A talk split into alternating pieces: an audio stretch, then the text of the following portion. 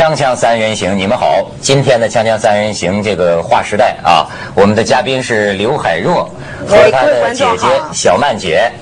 海若呀，从咱们做同事以来，你还是第一次坐上我们锵锵三人行嘉宾主持人的位置。哦，要坐上你们这个节目的位置很困难哎。呃，太多人都想上你们节目，我这样都不知道排到什么时候。要不是这次出了这个意外，我不知道哪年哪月才能上得了你们的节目啊。哎，你把我说的太无情无义了。不是你没出这个意外，我也要去上。你们这个节目收视率太高了，哎，看的人又多。又好看，可是问题，呃，阿猫阿狗是上不来的啊。哎呦，你看他现在一来到会会说好话哎，不得了，见谁都这是真的啊。嗯，不，他想出他的心底话。嗯，他真的讲心底话。那海若，你刚才讲我们有很多观众了啊。对。哎，你对着这个 camera 呢，给这个观众讲一讲，打个招呼。各位观众，各位锵锵三人行的观众，大家好，我是刘海若，很高兴这次从北京可以回到香港。你们不知道我在北京住的时候，我朝思暮想的两个地方就是香港跟台北。而如今，我终于可以回到香港，回到我的公司，看看我的同事们。你们不知道我是有多开心，我开心极了，我开心到前一天晚上都睡不了觉。哎呦，那今天的状态受影响啊？呃，我是说回来香港的前一天晚上。哎呀，海哥，咱们得拉拉手。我见了他，我觉得可可是。我看到你，我好开心哦。你知道我很难过，是我每次在家，我们家都看凤凰，只能透过镜头看到你们在上班、在主持、在讲话、在干嘛。我很难过，我就觉得我不能在这个现场跟你们一起去享受那个感觉，我只能在北京躺在病床上。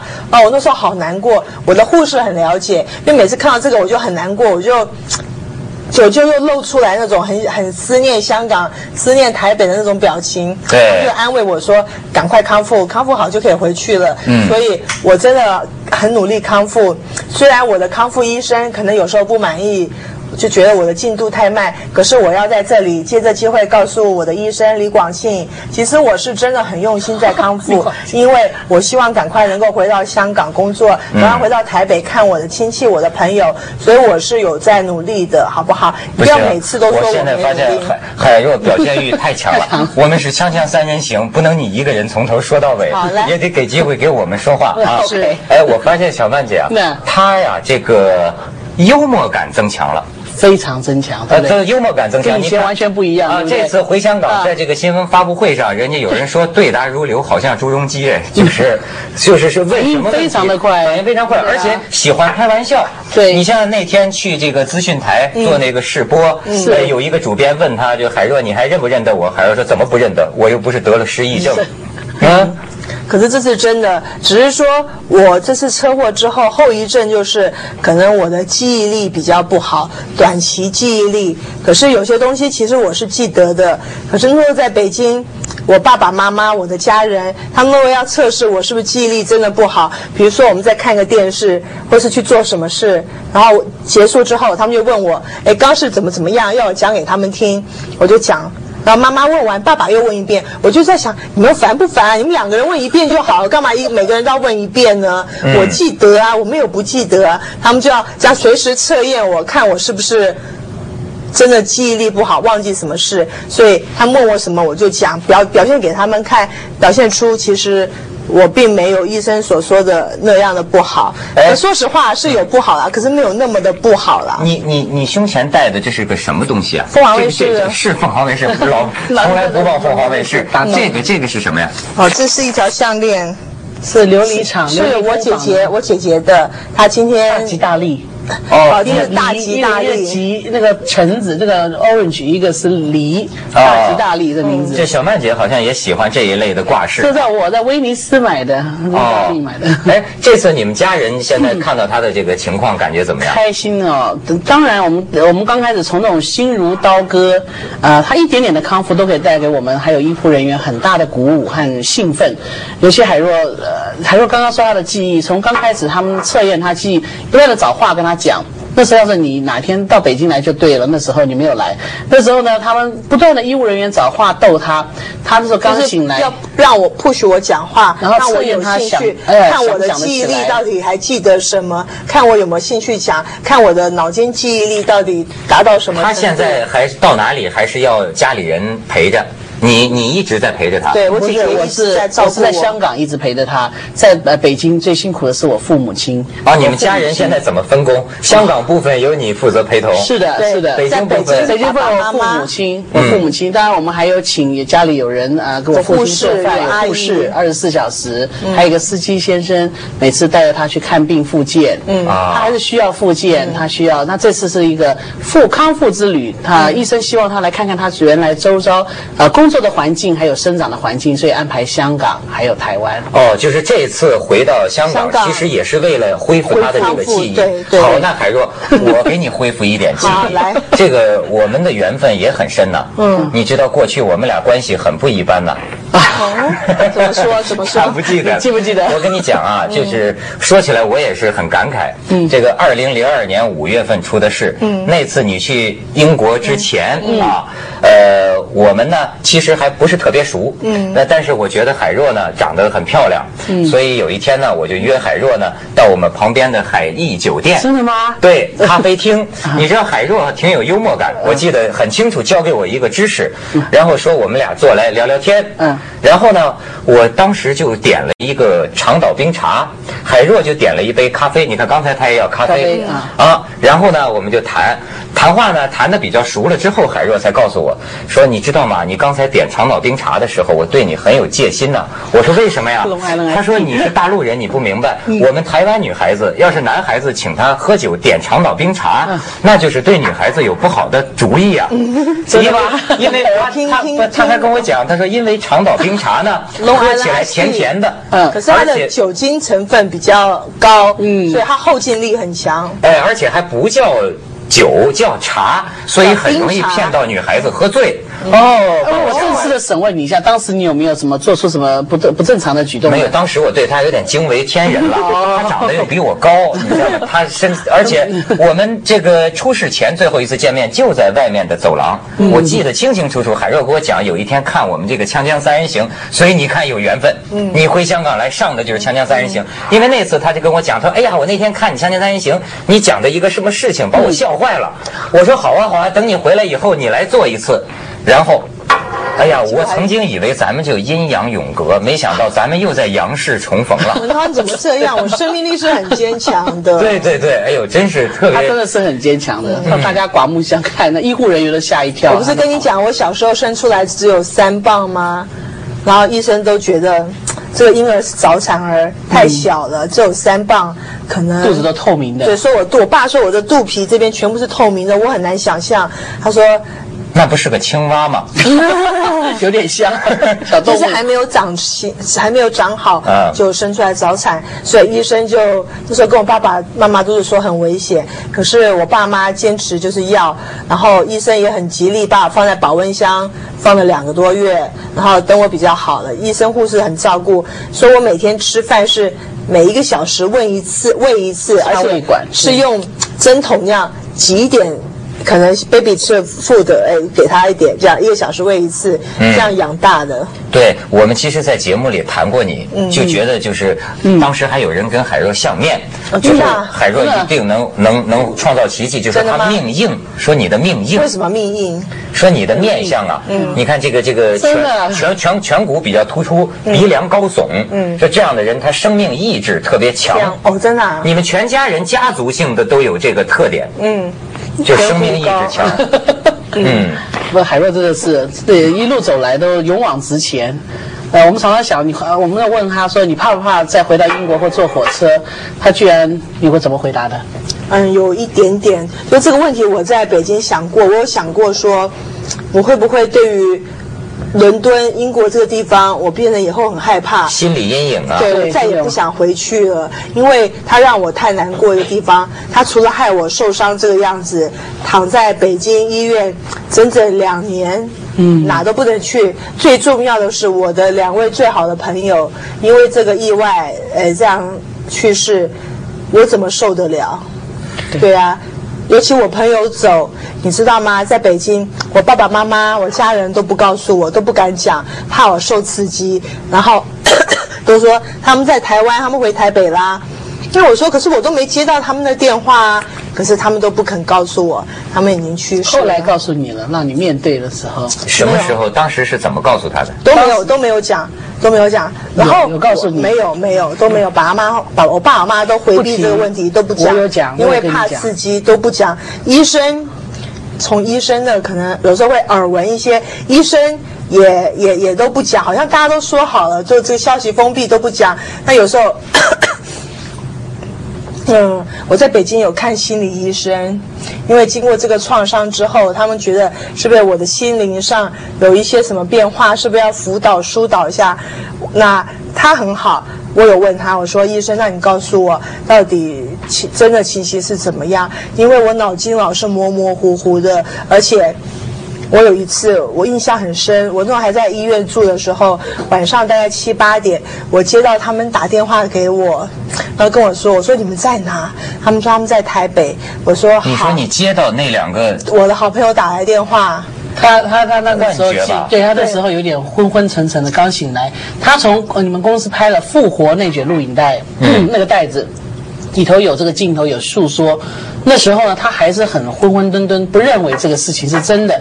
然后我们把他一直让他看，让那个复活重播，一直在他面前重。那里头就有播到他们的兄呃呃弟弟啊家人呢，去把他们的骨灰从英国抱回台湾。我们就跟他那时候我们就才跟你说，他们当场就过世了什么的。可是他还是有点不能接受，他说那好像不是真的。你最后。是确认这一点的时候，心里难过。四个月以前，当然很难过。接受心理辅导以后，他现在慢慢接受这件事。因为我说应该不会啊，我还接到过他们的电话。对，他们我们这样讲，这是我很坚持的理由。可他们都说，后来你还求证呢？那是幻觉。你求证过？呃，你的护士把什么东西电话都写下来。我觉得也有可能，人的大脑在一种特殊的状态下会通灵哎，也说不定，真的是。我可能心理上不愿意，我可能太太想念他们了。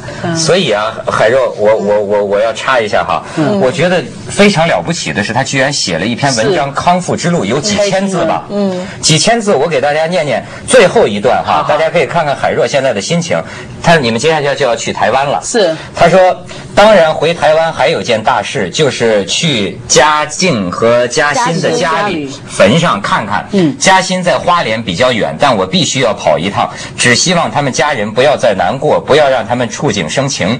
探望完他们，我还想回香港工作，但是我想那时候一定舍不得离开台湾，毕竟经过那么久那么多的磨难才回到家，哪舍得离开台湾回香港？我是不是考虑？回台北找工作，这样一来离家人朋友比较近，这个问题好好考虑吧。那咱广告之后再考虑。好，锵锵三人行，广告之后见。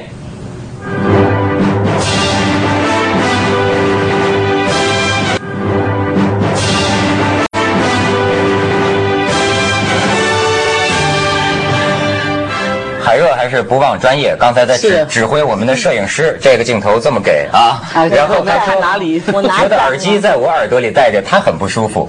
没有不习惯，因为以前播报都有戴耳机嘛，可以听到主控室的指令啊。是是。那现在没戴。当特别来宾，对你你你你不能抢我的位子，听他们的声音是我的特权。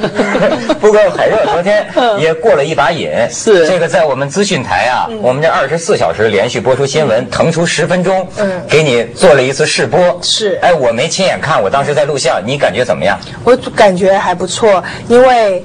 这是我朝思暮想。我每次在北京看电视，看到资讯台这个播报台，我就跟我的护士、跟我家人说，我以前就在那边播报。那我就跟他们讲，后面就是编辑台，他们有时候有稿子会怎么样联系，怎么样怎么样。然后看了我就很真的是 很怀念，很很想念，很想赶快回来，你知道。哎呀，我觉得非常想念，真是不容易啊！我我我那天看新闻，就是我们老板对这个新闻界就讲啊，你得想到海若是脑浆有两成的脑浆溢出，是吗？是谁发布脑浆？他是那个？我觉得说的很可怕，对啊，是什么意思呢？我不知道。他说肝脏碎裂，是真的，他都碎裂，然后肋骨都断了。胸骨后面的骨都断了。我还记得当时他不是呃 SOS 把它包扎的很好，从英国运到北京，然后他们马上是护士都戴着一种手套这样摸他，要又不知道他伤在哪，因为英国在运送的时候居然没有提供他哪些骨头断掉的资料，只是我们把它包的很好，让软软的这样包了回来的。嗯，当林峰用核磁共振各种仪器照出来他的骨头断多少根脊椎啊、颈椎啊，他高兴的，我还记得他这样抱着我的头上说他他神经一点都没有断，That means 他不会瘫痪。他不会就。好像说这林峰大夫有一次你们在哪里吃饭，嗯，然后听见家里有个小小女孩在弹钢琴。啊，那我们过年过年的时候吃年夜饭，我外甥女，我姐姐的小孩在弹钢琴。对，正好角落餐厅的角落有个钢琴。刚好我们吃饭那个房间旁边摆了一架钢琴，那我外甥女在弹。那那个时候我就还行动还不是很灵活，我就突然跟大家说。我也会，就是我我外甥女弹的那首，我说我也会。她那时候站都站不稳了，大家那个她就要站起来。然后我就跟我护士说带我过去，过去。然后护士就把我扶到钢琴旁边，我坐下来，我就凭我的记忆，我就开始弹了。他那个说的凭他记忆啊，是真的，你要到现场你会吓坏，因为他弹的一模一样。春之声是两只手的，他那个左手软软塌在那个琴上，可是你可以看他按的键都是对的。问题是，他很多年，很多年恨钢琴，他脚他在十岁。小时候学钢琴，我我们家女孩子都会弹钢琴，对，妈说一定要学。只是我弹的时候，我比较没这个耐心去练琴，啊，我就会不想弹。我喜欢出去玩，我觉得坐在钢琴前面弹琴很无聊很累。我所以不像我姐姐跟我妹妹那般弹得很好。我姐钢琴弹得很棒，我妹也弹得很棒，可是只有我，因为我会觉得很无聊，我也就。就学学学学一段时间，后来实在受不了，我就跟我妈妈说。可是他的十岁不学的，中间都不碰钢琴，因为他不喜欢。因为我妈妈说你不学钢琴学古典芭蕾，我们家女孩子非要这样。她说那我学芭蕾。我是从小看到那些芭蕾人在劈腿，我说我不干，我学钢琴。所以当时林峰看见说是吓坏了，吓坏了，因为没有想到他的他一个曲子都弹完。哎，我是小时候，你看那时候可能是小学三四年级学的，对，而且那个时候我是多么的讨厌钢。钢琴，我每天我妈妈叫我在家练，我就随便练一练。对对对，就就他他有可能是脑袋这么一撞吧，把好多讨厌的事儿撞成喜欢的事儿，也有可能。就是他以前比较比较内敛，有一件事，他是不是就说大脑缺缺缺少一部分？是他的右前面右前额右前额是少掉了。所以这才是康复的这个理论，就是说人的大脑有很多部分一辈子你都没有用到，是的。所以呢，你就还可以练习，让别的地方来刺激这个缺少的部分，来取代这个部分。对你像我妈妈脑溢血呀，就在这个地方缺了一个叫名词性失语，所有的话都会讲，只是不能说名词。比如说叫，比如叫叫叫叫我的名字叫文涛啊，他就叫涛文。涛文，他就是会涛文啊，原来叫涛文，但是呢，医生就说你这个语言功能可以在大脑另一部分重建。果然过了一年之后啊，他现在叫我十次，只有一次是叫涛文的，九次都叫对了，叫文涛。所以他要练习就有改进。对，所以海若最后一定会到达理想啊！咱们去广告，锵锵三人行，广告之后见。